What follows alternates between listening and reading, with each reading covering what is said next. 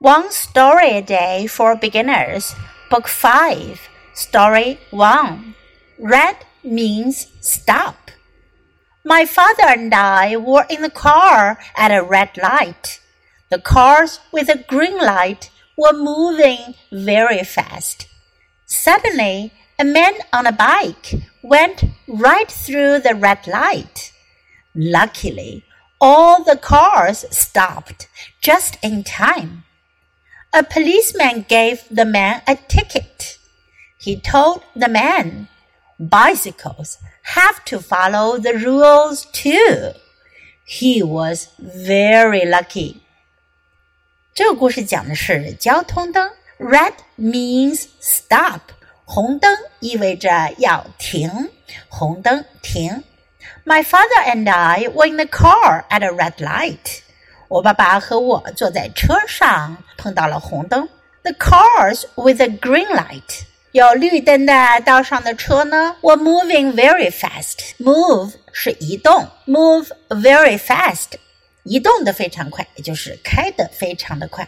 Suddenly，突然，a man on a bike，有个骑自行车的人，went right through the red light，就直接冲了红灯。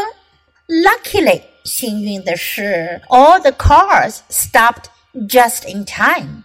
所有的车呢都及时的停下了，stop 停下，in time 及时。A policeman 警察 gave the man a ticket 给了那个人一张罚单。Ticket 在这里呢指的是罚单。He told the man bicycles have to follow the rules too。